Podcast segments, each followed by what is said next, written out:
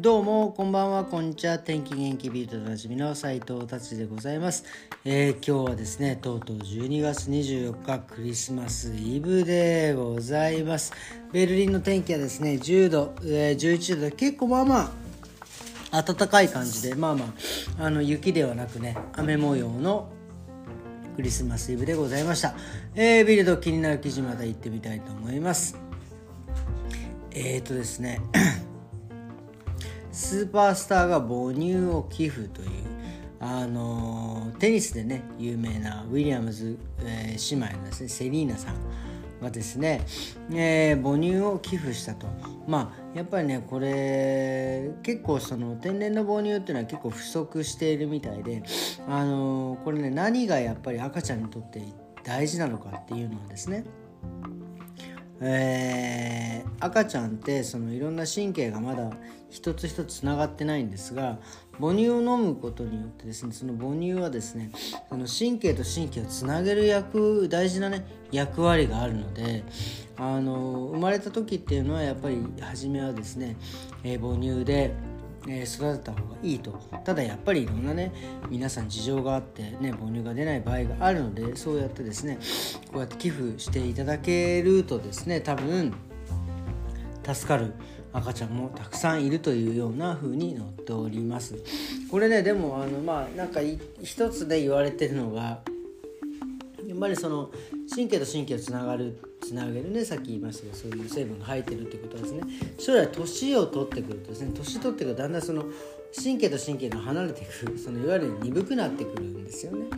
でそこでですね分かりませんが、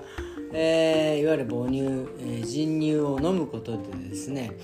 えー、その神経がまたつながってえー、復活していくんじゃないか神経が復活していくんじゃないかっていうねなんか説もあってですね。これは分かりません。ここは僕の仮説ですけど将来はねあの牛乳じゃなくて人乳なんかもね売られる時代が来るのかななんていうふうに、え、思いました。はいじゃあ次の記事いってみたいと思います。えー、今日はですねクリスマスイブということですねいろんなその宗教、えー、キリスト教徒ユダヤ人イスラム教徒なのね、えー、それぞれそのなんか礼拝が、えベルリンでも行われました。でベルリンのですねアレキサンダープラッツってアレキサンダー広場あのよくねあの取り上げられます。本当うちのお店の近くなんですがそこのですねマリア教会っていうところですですね、えー、そういういろんな宗教の方たちがえー、集まってなんかミサというかねなんかそういう、えー、イベントが行われたということでございます。これね本当にもう大事ですよね。あのー、確かにいろんな宗教の主義主張があってやっぱりそういう戦争だったりねなんかそういったものになっておりますがやっぱり多分どの宗教もですね別に争おうとは多分していないと思うんですよね。だからそこの争わない、えー、みんなでですねその平和というかそこをですねみんな目標にしていただければですね多分、えー、ね、そういう戦争とかにはならないって多分みんな、ね、100も承知なんでしょうけどね。でもこうやってですねそうやっていろんな宗教が集まってその一つのね平和を、えー、担う祈るっていうのは非常に、えー、素敵な記事だなというふうに、えー、思いました。ということでですね今日のクリスマスイブの、えー、ビルドはこんな感じで終わりにしたいと思います。えー、今日はですねあの本当ねあの本当自分あの本当に申し訳ないんですけどあの大谷翔平さんのねあのドキュメンタリーを見たくてですねディズニープラスに入りましてディズニープラスを見ていてですねあのやっぱり僕もスターディズニープラスでやっぱり何であと大谷翔平さんもそうですけど僕やっぱ「スター・ウォーズ」がね昔からやっぱりすごく好きで。えー、今ね「マンダロリアン」って本当もう今更なんですがもう今3部作 3, 3作3シーズンまでいってね結構進んでいるんですけど改めてねえー、一から、えー、見ています。でそこで何がすごい面白いかってあのベビーヨーダいわゆるザ・チルドレンっていうねあのちっちゃいヨーダが出てくるんですよ。それが本当に可愛くてですね。あのまさかの癒されるっていうね。あのこれはね結構僕もその、えー、その後ですね「マンダロリアン」とかいろいろ調べてでネットで調べるとやっぱりですねあのまあ、スター・ウォーズ最後ね3、えー、の9部作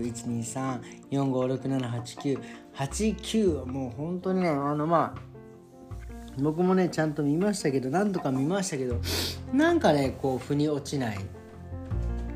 多分みんな、ね「スター・ウォーズ」ファンはなんかそういうふうに思っているのかも、えー、しれないんですがあのこの「マンダロリアン」を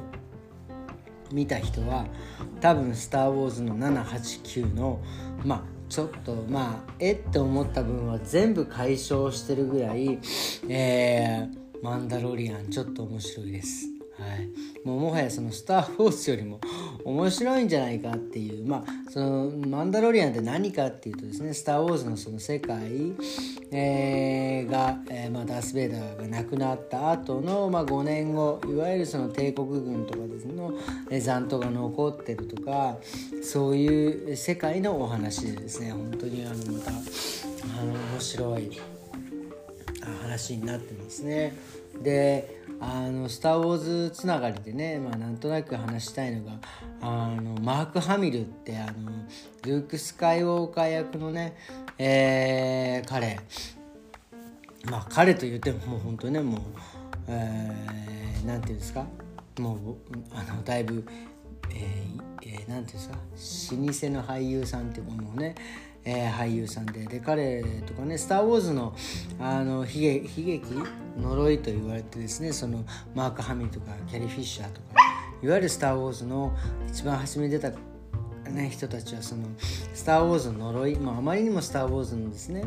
あの印象が強すぎて他のなんか役に使いづらい他の映画の役に使いづらいっていうことで結構みんなねいろいろ支障をきたしてですねマーク・ファミリもそうですよね。その後やっぱりいろいろ役がつかずですね「スター・ウォーズ」が強すぎる、えー、っていうのでですねまあその後いろいろ彼は悩んだ結果、まあ、鬱になったりとかしてね。でもね、えー、マーク・ハミルはですねこれすごい不思議なことに日本にね住んでたことがあってですね。そのだ、えー、旦那さんじゃないマーク・ハミルのお父さんはな結構出張とかそ出張してなんかそういう駐在みたいなのが多くて日本にもいた時があってマーク・ハミルも住んでいたでまあねそういったえー、なので日本にもねお友達が何、ね、やっぱりいて自分がうつ状態になった時にマーク・ハミドはなんか日本に呼ばれたらしくね、まあ、友達にね呼ばれてで日本でまた、えー、そこで2年過ごしたのかちょっと僕その辺はちょっとごめんなさい曖昧なんですがでそうですね日本のやっぱり、えー、なんだろう。日本の人たちに感動したってここには書いてありますが、まあ、いわゆるその、いわゆるアメリカにいたらマーク・ハミルね、スター・ウォーズであれ売れてその後どうなんだなんで出ねえんだよなんちゃんだかんちゃん。まあ彼にとってはそれがもう本当にプレッシャーだった。でも日本に行ってですね日本の友達日本に行くとですねそれを1ミリも言われない「、スター・ウォーズの後どうなったんだ?」で何の役にも出ないのかみたいなね。そんな話1ミリも出ないっていうのがそのなんか日本のね素晴らしいということをね、えー、感動したというふうに、えー、読みました。いやまあ確かに日本のねそういう美徳なところはねすごい素敵だなっていうふうに、えー改めてですね思いました。でその後ですねマーク・ハミルは、まあ、あの声優の仕事とかねそういうあいわゆるバットマンとかねあれの声優の仕事でね結構脚光を浴びていくんですよ。でもまあ、えー、俳優としてはですねもう全然自分はもう出ない、えー、っていうふうに思ってたんですがその、えー、エピソード「スター・ウォーズ」のね789、えーえー、皆さんご存知と思いますがマーク・ハミルがですね復活してですねジェダイとして、えー、あのレイを育てるというね重要な役についてでまあ彼はですねそのその出演するというインタビューで答えたのがやっぱり日本でねその、えー、での経験やっぱ日本として第二の故郷で僕はその救われたということをね言ってですねいわゆるその,、え、その後の俳優に、え、また戻ってくることをね決めたということをですねちょっと読んでですねあなんかすごいなっていうふうにねちょっと思いましたそのいわゆる何ですかねそのね、日本人、まあ、今ねその円安でどうとかまあねいろいろ傾いて経済傾いておりますがやっぱりその本質っていうのかなその日本人のその温かい部分っていう、えー、その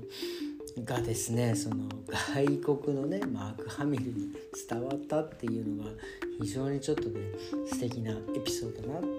ったなっていうのをですね今日はちょっとお話ししたくてですね、えー、このお話をさせていただきました。えー、ということですね僕は今日はこれからあの、えー、マンダロリアのね続きを見たいと思いますのでこんな感じで終わりにしたいと思います。それではまた明日。えー、良いクリスマスをお過ごしくださいませ。さようなら。